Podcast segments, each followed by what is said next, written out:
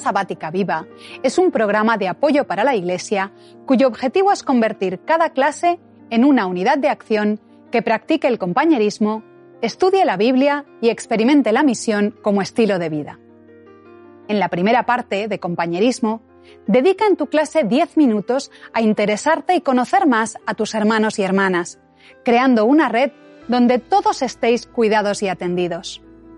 Toma también tiempo para la oración, por vuestro reavivamiento espiritual y por nuestras familias e iglesia. Acompáñanos ahora en la segunda parte, en el estudio de la Biblia y la lección de la escuela sabática.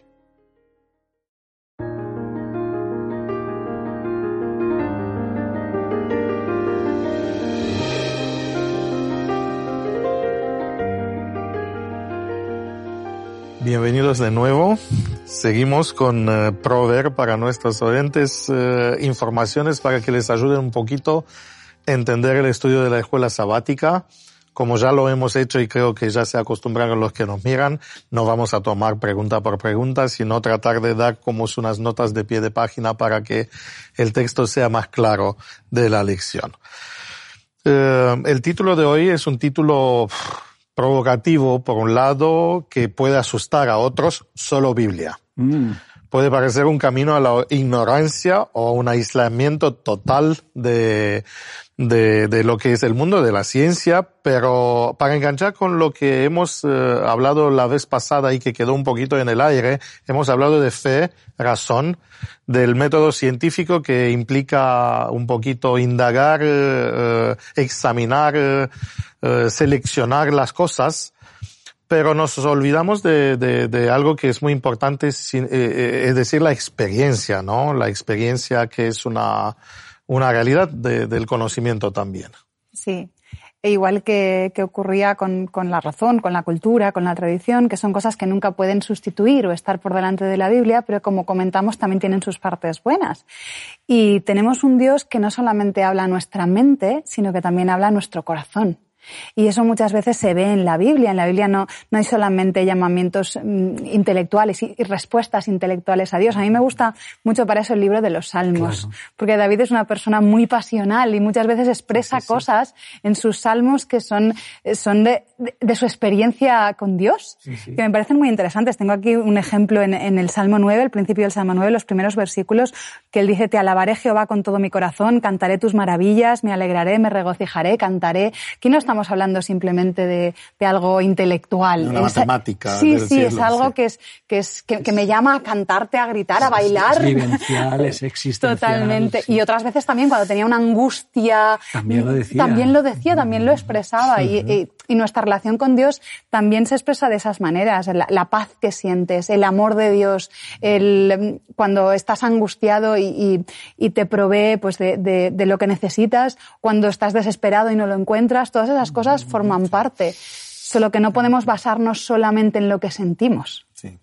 Y la, la verdad es que aunque sumamos todo esto de la razón, de la, vamos a decir, de las experiencias, de, de la tradición y de todo esto, aún nos queda de la realidad mucho para descubrir y esto es un asunto que explica este título que es bastante contundente, solo Biblia. Solo Biblia. Porque hay, hay elementos uh, inaccesibles o uh -huh. invisibles, podemos decir, de la realidad, a cual la Biblia nos provee uh, acceso y creo que esto es eh, importante para entender por qué solo la Biblia, porque no hay otra vía para descubrir, y esto es el acceso a Dios. Uh -huh. ¿sí? Sin la revelación de Dios, que es de sí mismo, no podemos usar, eh, o, o, bueno, usar la razón. ¿Cómo, cómo puedes descubrirlo uh, a Dios solo por medio de la razón? Se hicieron intentos en la filosofía. Se descubre algo sobre algo. Dios. Sí. Imaginación. Tampoco uh, funciona porque llegamos eh, a, a, a ficciones. ¿No? Entonces, eh, ¿cómo es esto de, de, de, de, esta vía que es una vía extraña, ¿no? Que la experimentaron los profetas. Sí, la expresión sola, solo Biblia es una expresión que la acuñaron, o sea, generalizaron los reformadores. Los. Porque la, la expresión esta tiene, juega con la Biblia más las tradiciones que uh -huh. se van acumulando. Entonces, la idea suya era como como doctrinas básicas, como principios básicos de comprensión de nuestra realidad y de nuestra vida espiritual y de nuestra relación con Dios, la, lo que Él ha revelado. Y eso es muy lógico, lo que Él ha revelado, decir, la, Biblia. En ese sentido, es solo Biblia. Yo he traído hoy aquí una Biblia que, con notas. es decir, es una Biblia del discípulo que tiene muchas páginas, que, que materiales 100 páginas de materiales adicionales. O sea que solo la Biblia no quiere decir que en nuestra experiencia espiritual excluimos todas las reflexiones humanas o toda la ciencia, la historia, sino que no basamos nuestros conceptos acerca de Dios y acerca de lo que Él nos ha revelado, nada más que en lo que nos ha revelado. Claro. Y lo demás nos sirve para comprenderlo mejor. Aquí hay notas históricas, eh, entender quién era Herodes, en qué momento vive. Mapas. Algunas veces, porque es una geografía desconocida para nosotros. Lugares, ¿verdad? Que uno, pues, tiene, es importante saber dónde están. Entonces, esto, la, la, estos complementos de geografía, de historia, de, de literatura, incluso explicación de palabras del griego y del hebreo, eso no afecta a la noción de sola escritura o de sola Biblia. Eh, ahora hablando ¿no? de este acceso a un, mundo inaccesible, eh, hay textos, ¿no? Eh, Pablo nos cuenta ¿no? que en una de estas experiencias proféticas que lo tienen los profetas, eh, dice él he viajado, no sé, eh, si fue en cuerpo o en, eh, en, en, espíritu, sí, pero para él fue una, un acceso a una, realidad. Una vivencia que... lo lleva a una situación donde ve cosas que no es capaz de después ni siquiera de contar, ¿verdad? Vamos, a leerlo, este texto de Pablo. Es, es la segunda epístola a los Corintios. Bien, en el capítulo 12 ciertamente no me conviene gloriarme. Estar discutiendo con los corintios que se vean eran bastante complicados. No vendré, pero vendré a las visiones y revelaciones del Señor. Es decir, yo he tenido una relación con Dios, dirá, Pablo, muy personal y muy directa. Una experiencia. Una experiencia, una, experiencia, una vivencia. Una vivencia. Sé, entonces dice, sé de un hombre en Cristo que hace 14 años. Era él. Dice, lo que pasa es ni siquiera sé explicar esta experiencia como la he vivido. Si en el cuerpo no lo sé, si fuera del cuerpo no lo sé, solo Dios lo sabe. Fui arrebatado al tercer cielo. Bueno, aquella la manera de entender el cosmos. Sí, la cultura del, del, tiempo. Eh, las aves del cielo es el primer cielo, las astros del cielo y después está el, cielo de, Dios. Y es que el, este tal hombre, sin cuerpo fuera del cuerpo, no lo sé, fue arrebatado al paraíso y oyó palabras inefables que no les he permitido al hombre expresar. Es, que ni siquiera sé qué, puedo decir de aquello. O sea, que ni siquiera las revelaciones de Dios, ni siquiera todas son fácilmente traducibles en palabras. A mí hay, otro texto que, va exactamente en la misma línea, también de Pablo, en, en Primera de Corintios 2.9, que además justo aquí está citando un texto del Antiguo Testamento, lo que comentábamos en veces anteriores de la intertextualidad. Y dice, antes bien, como está escrito, cosas que ojo no vio, ni oído oyó, ni han subido al corazón de hombre, son las que Dios ha preparado para los que le aman. Está hablando de cosas que no nos podemos imaginar. No solo que no las hemos visto, sino que es que no somos capaces de imaginar. Hay una realidad, hay toda una realidad que nosotros como humanos no somos capaces ni siquiera de imaginar. A mí a veces cuando me preguntan, en mi, en mi, campo muchas veces hay discusiones sobre, pero al principio en la, en la creación, ¿cómo puede ser que no hubiera animales carnívoros cuando ahora los animales, o cómo puede ser que se multiplicaran, fructificado y multiplicados, ¿hasta cuándo? Y si se llena la tierra.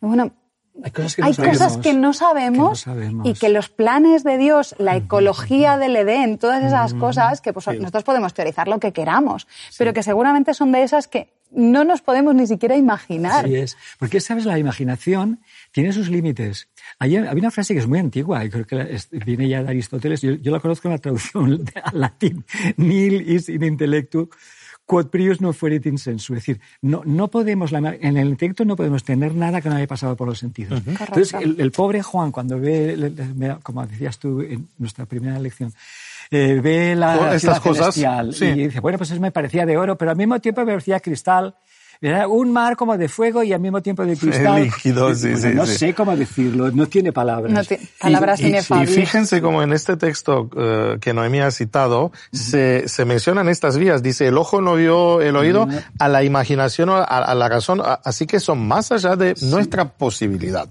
Bueno. ¿Se imaginan a alguien hoy eh, viniendo de hace 100 años y, viendo en un móvil que, que hay imágenes, ahí me están pasando un vídeo. O me está hablando mi nieta. Bueno, ¿esto es magia o esto es satánico, es diabólico? es decir, hubiese sido igual de chocante que aquellos hombres cuando tenían visiones o, audiciones de cosas divinas. ¿no? Ahora, me gustaría volver un poquito al texto que usted, Roberto, ha citado. Es decir, cómo palabras que no se pueden decir, eh, ¿no? Porque esto, esto puede, puede eh, generar una idea que algunas veces está vinculada con la idea de la revelación, que la revelación está encifrada de tal forma que el lenguaje no se puede entender. Bueno, ¿Se habla de esto? No, no, no es eso. Es decir, él ha visto cosas allí que es incapaz de transcribir, pero eso no quiere decir que lo que nosotros necesitamos conocer acerca de Dios no, sea inteligible, porque Dios es suficientemente inteligente para podernos transmitir eh, a, nuestro nivel, o sea, a nivel nuestro. Y nos ha hecho nuestra inteligencia, nuestra razón, nuestra imaginación, todas nuestras capacidades, incluso nuestros sentimientos, son compatibles, no, no, no solo compatibles, sino que son como un receptor capaz de, de, sintonizar. Eh, eh, digo esto porque me parece que en la primera edición hemos mencionado estos oráculos antiguos que lanzaban frases, dichos que eran tan, vamos a decir, crípticas. Crípticos y, los subían de ambiguos para que se pudieran decir varias oh, cosas. sí, eh, Casi todos los textos que tenemos, que los autores clásicos nos hablaban sobre los oráculos, todos tienen dos lecturas. Son como los horóscopos. Sí, que siempre aciertan. Siempre aciertan. sí, vaya usted con cuidado esta semana, le conviene, ¿verdad? En sus relaciones, bueno, etcétera. Sí. Por suerte, eh, como hemos dicho, Dios se ha ajustado a la cultura y estas realidades celestiales, por medio de las metáforas, como lo hizo Jesús mismo, la comprimió, vamos a decir así, a nuestro entendimiento, a nuestros límites, y esto nos ofrece acceso a este, a este universo. Ahora, eh, algunas veces los arqueólogos descubren tablillas que son ininteligibles porque no sabes el lenguaje. ¿no? es, no conoces el código. No conoces el código, lo mismo, bueno. Tienes, no tienes la piedra roseta. Sí.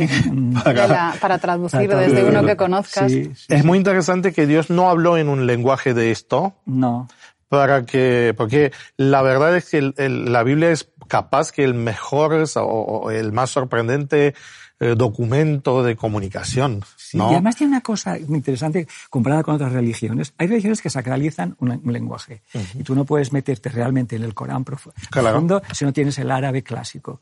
Y, te lo dicen así. Incluso hay gente, hay, algunos mm, judíos que la Biblia si la lees en hebreo no llegas. Pero es que la Biblia está en hebreo y arameo y, griego. Es decir, y, hay una cosa que a mí me, ha interesado siempre muchísimo cuando leo la Biblia, es cuando Dios hizo el milagro de que los primeros mm, creyentes en Pentecostal, en Pentecostés, escuchasen la palabra de Dios, no es que todos entendían hebreo, no, no. que cada uno la escuchaba en, su, lengua materna. Lo cual quiere decir que cualquier lengua humana, por, limitada que sea, es capaz de captar lo que Dios quiere que, que sepamos. Y además es que Dios espera que la entendamos. y hay muchas referencias en la Biblia de Jesús mismo que es Dios, decir, pero esto no lo habéis leído. no, leísteis, no habéis entendido y muchos, y Jesús que se, que se asegura de vez en cuando, porque sabe que ese lenguaje, vamos a decir que algunas veces no es ininteligible, sino es cifrado. Vamos a hablar de esto un poquito más. Pero, pero él se asegura que lo entendieron, preguntándolo, ¿entendieron? Eh, y algunas veces los discípulos dicen, no, no hemos entendido. ¿Se acuerdan la parábola de, y entonces Jesús les explica? Les explica, le, le, le, así que Creo que esto es importante porque hoy día circulan muchas, eh, el Internet está lleno de el famoso código de la Biblia. Me acuerdo que unos años atrás había software, programas, contadas eh, las letras que cada no sé cuánto. esto es. Eso seguro que es muy ingenioso, pero no. Parece interesante, pero nada que ver con la realidad. Nada que ver con la realidad. Las cosas que Dios nos ha revelado, que son muy inmediatas y muy concretas, las entendemos de sobra. Las, las, más importantes. Las puede entender un niño. Ah, esto, me parece impresionante. Más, Mentir está feo, eso lo entiende cualquiera de No, pero sabe, yo enseñé por años eh, eh, eh, hebreo y sabe que siempre cuando aprendes un idioma nuevo, lo más difícil es el, léxico.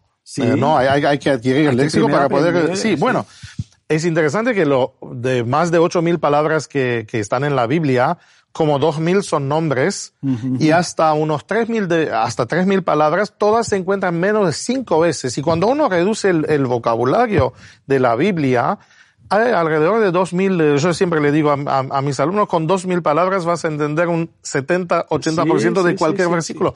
Que significa que Dios, y, esto lo sabemos de la lingüística, ¿no? Que generalmente el, el, vocabulario común de la gente está entre 900, 1.000, se dice que solo los, eh, los académicos llegan a eh, usar unos 5.000 palabras. Pero es que lo, Pero la Biblia expresa esto en, este rango. Sí, sí, sí, sí. Se nos dice que muchos adolescentes utilizan menos de mil palabras. ahora, y cada vez menos. ahora son emoticonos. Sí, sí, sí, sí, emoticonos.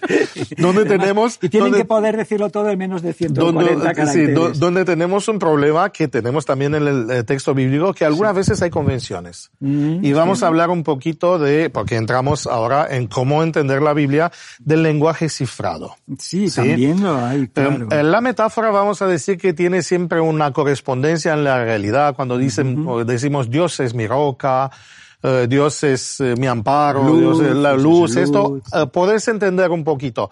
Pero hay algunas veces en el texto bíblico el lenguaje simbólico que es convencional. De ahí que tenemos que ver cuál, a partir de qué contexto puedo descifrar esos símbolos. Símbolos. Y eso le llamamos... ¿Y entonces estos símbolos están en afuera de la Biblia o tenemos que buscarlo en la Biblia? Eh, yo creo que, bueno, me imagino que estos símbolos pueden ser entendidos desde fuera, algunos de ellos, pero esa frase de que la Biblia es su propio intérprete me parece muy sabia porque ¿quién va a poder mm, saber mejor lo que, lo que quiere decir que quien está usando el lenguaje ese?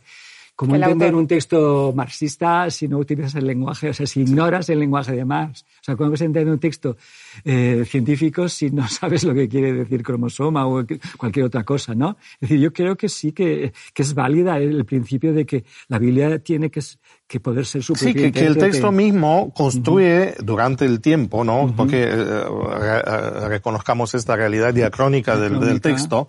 Fíjense, seguramente cuando Juan dijo este es el cordero de Dios que, que, que quita el claro. claro. no cordero bueno e, es un animal extraterrestre no no no, pero tampoco era solo entenderlo en el sentido literal un cordero se había construido, el símbolo la, la, esta imagen del cordero como, como el cordero del sacrificio. Claro, eh, eh, cualquier judío conoce la, la, historia de Isaac, del sacrificio, y la gran pregunta, ¿dónde está el cordero, no? Y todo esto, entonces creo que en este asunto Dios eh, ha construido algunos símbolos que son líneas, ¿no? Que unen... Que unen los dos eh, testamentos. Sí, Y, y, que unen toda la Biblia entre toda la Biblia entre sí temáticamente, ¿no?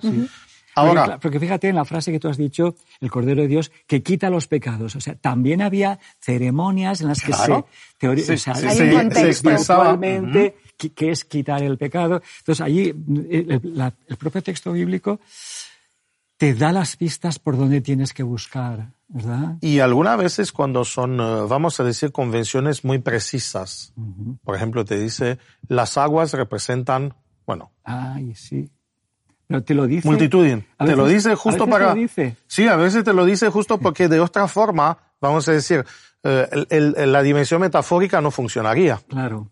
No funcionaría. Eh, algunas veces no es necesario decir todo. Eh, por esto, creo que un, elemento que es muy importante es también entender que no podemos leer solo fragmentos de, de texto. Hay que, hay que ver un mensaje.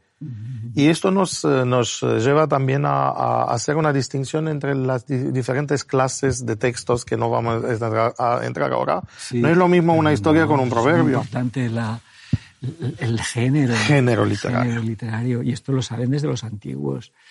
Que todo el mundo sabe la diferencia entre un poema, un texto poético, pues utiliza las imágenes de manera que no es literal, un texto histórico en que debería ser lo más, concreto posible. ¿no? Pero entonces, de, manera práctica, para mí que no tengo formación teológica o para algunas de las personas que puedan ver el programa, cuando uno encuentra un texto que no entiende, que le resulta difícil, ¿cuál es el paso? El paso sería buscar expresiones similares en otros contextos.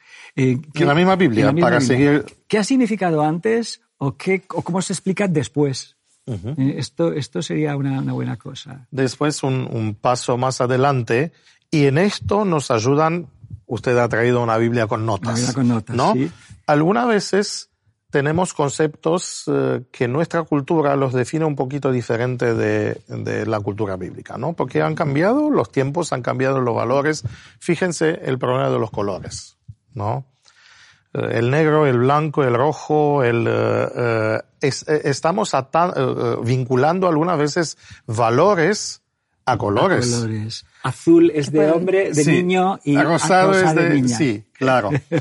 ahora, esto es sorprendente, ¿no? También direcciones izquierda, derecha, Esa es muy arriba, abajo. ¿Sí? sí, sí, sí, sí.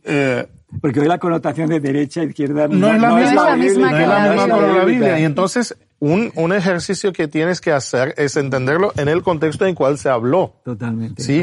¿Cómo lo haces esto? Algunas veces hay que eh, hacer un viaje en tiempo y esto lo hacemos por medio de estas notas. Sí, Algunas veces. Esa es la utilidad de, la, utilidad de, de, de estas. Que nadie eh, se preocupe que tener notas no es saltarse el principio de sola. Sigue siendo solo la Biblia. Claro que sí, porque la Biblia yo me sirvo para entender. Así que eh, eh, no, no hay que huir. Ahora, vuelvo porque el tiempo nos lleva rápido. De nuevo a la pregunta solo Biblia, ¿sí? ¿Podemos limitar la revelación solo a la escritura? No, que ¿No hay revelación fuera de la Biblia? Yo creo que Dios no tiene límites, o sea, Dios ha podido hablar a, a quien ha querido. Eh, en la Biblia hasta la burra de Balaam.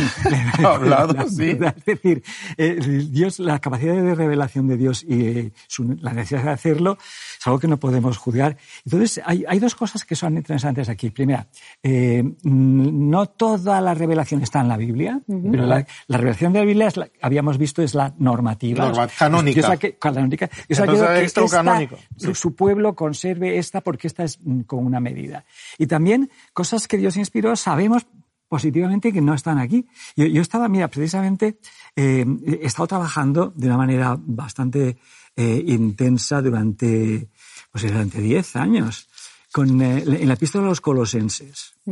Y hay un, texto al final muy interesante para mí. Mm, Pablo manda esta carta a, a una zona de, de Colosas, está a muy pocos kilómetros de otra ciudad que se llama Hierápolis, que era muy bonita que todavía hoy la gente va a Pamukkale, a unos ah, baños, bueno, es una cosa, eran unos baños preciosos, y al mismo tiempo, y allí cerca está la Odisea, o sea, son, tres iglesias que están muy cerquita. Y entonces aquí dice, em, cuando esta carta, estoy leyendo en Colosenses 4:16, cuando esta carta haya sido leída entre vosotros, que es la iglesia de Colosas, haced que también se lea en la iglesia de los laodicenses. Es decir, lo que digo para aquí también es válido para la otra. Y la de la Odisea la leáis también vosotros.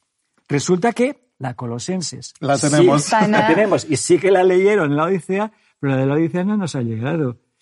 ¿Qué pasa ahí? Sin duda, si Dios ha podido velar para que Colosenses llegue, es que era capaz de velar por la otra. Y si a lo mejor allí decía lo mismo que aquí, o algo muy parecido, pues no, no tenemos todo en la Biblia. Es que esto pasa en el Antiguo Testamento. Hay, hay, hay, hay, uh, hay, esto. Dice, y esto no está escrito también en el libro. Hay, hay libro, hay materiales que se... en el Antiguo Testamento son Sí, redundantes, vamos a decir. En el Antiguo Testamento... Sí, sí.